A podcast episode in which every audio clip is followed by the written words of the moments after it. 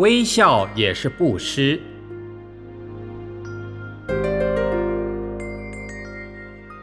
心里想要布施，又没有钱，可以求佛菩萨给我中头奖吗？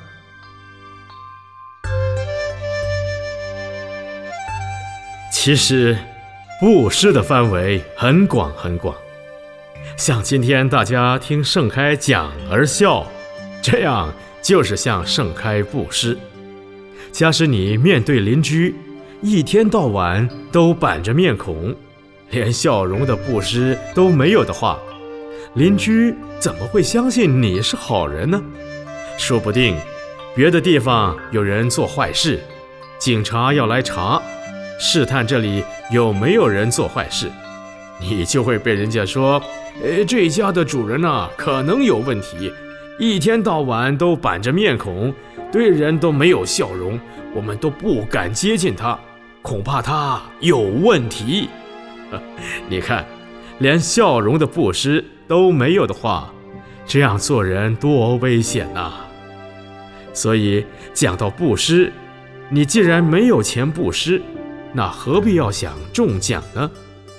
假使得不到。你的心不是要落空了吗？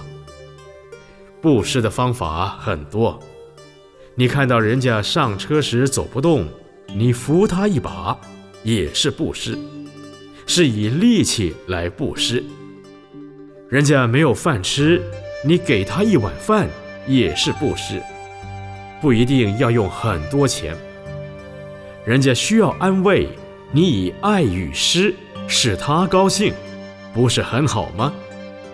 人家在困难中，你鼓励他也是布施。布施的方法太多太多，不要等到中奖才去布施。假使以上那些布施都做不到，你要是真正中了奖，一高兴，无常却到来，想要布施也不成了。台湾有一个人。他也是这样想，我想布施，但没有钱。有一天，要是我中了奖，我就来布施。结果有一天，他真的中了一百万元。那个时候的一百万是很多钱，他不知道怎么处置，他很头痛。他也不去找养老院、孤儿院或者有困难的地方布施，一高兴就邀朋友去喝酒。把他的钱拿去布施酒家女，他这样布施，家庭的幸福就完了。